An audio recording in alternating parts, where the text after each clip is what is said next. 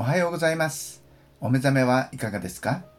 オロクバプテスト教会コチヒラ岩尾牧師がお届けするぬちぐすいメッセージ第313回目です。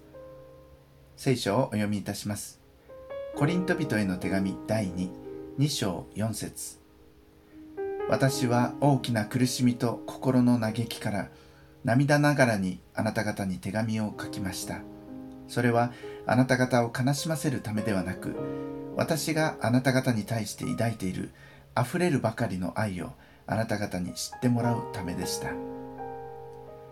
えおとといの台風によって家のベランダに置いてあった物置が壊れ中にあったたくさんの古い思い出の品々が飛ばされて水没してしまいました。停電も重なる中でえ今日明日に再びやってくる大風に備えてなんとか応急措置をしました。このような中で命が守られたことを神様に感謝いたします。今日の第2コリント2章4節にはパウロが大きな苦しみを持って涙ながらに手紙を書いたことが記されています。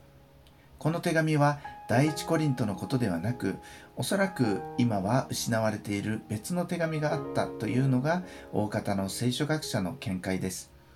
それは2章で記されている内容と第一コリントの内容が合致しないからです。パウロは前に書いた手紙である人の罪をおそらく名指しで指摘し悔い改めを迫ったものと思われます。その人はパウロに大きな悲しみを与えただけではなくコリント教会全体に悲しみを与えました。そしておそらく現在では教会回帰と呼ばれる大きな罪を犯した教会員に対してなされる処分をコリント教会が発動させその人を教会から排除したものと思われます。このような教会会議がなされる時教会は大きな傷を受けます。これまで神の家族として共に交わり歩んできた仲間を本人の罪のゆえとはいえ交わりから立たなければならないのです。しかし結果的にその苦渋の決断は功を奏し後に排除されたその人は自らの過ちを認め悔い改めたものと思われます。それでパウロは7節でその人を許し慰めるようにと伝えています。このような背景をもとにこの2章は書かれているのです。今日の4節にはパウロが前に書いた手紙は教会を悲しませるためではなく自分がどんなに教会を愛しているかを知ってもらうためだったという真の目的について記しています。パウロが手紙を書くときそれは一時の感情に任せた殴り書きのようなものではありません。書く内容を熟慮し愛と祈り心を持って書き送るのです。だからといってお茶を濁すような曖昧な書き方をせず意図が伝わるようにストレートに過ちを指摘します。この絶妙なバランスは全てのクリスチャンが学ぶべきことです。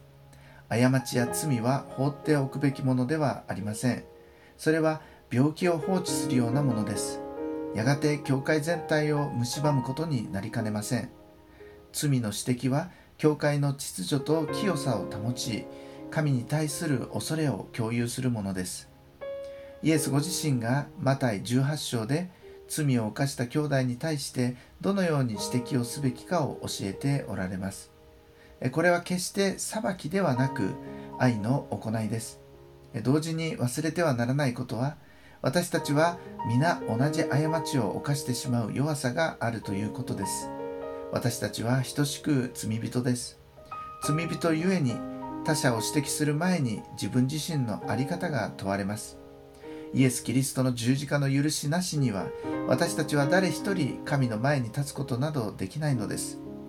自分自身の信仰と行いを振り返りながら教会が真に清められるように祈っていきましょう。サタンの巧妙な罠に陥ることがないように全てを愛と信仰を持って行いましょう。お祈りいたします。神様私たちは弱く罪に陥りやすいものです。教会の中で過ちが見られた時愛と祈りを持って正しく行動できあなたの皆が汚されないように導いてください。イエス様のお名前でお祈りいたします。アーメン。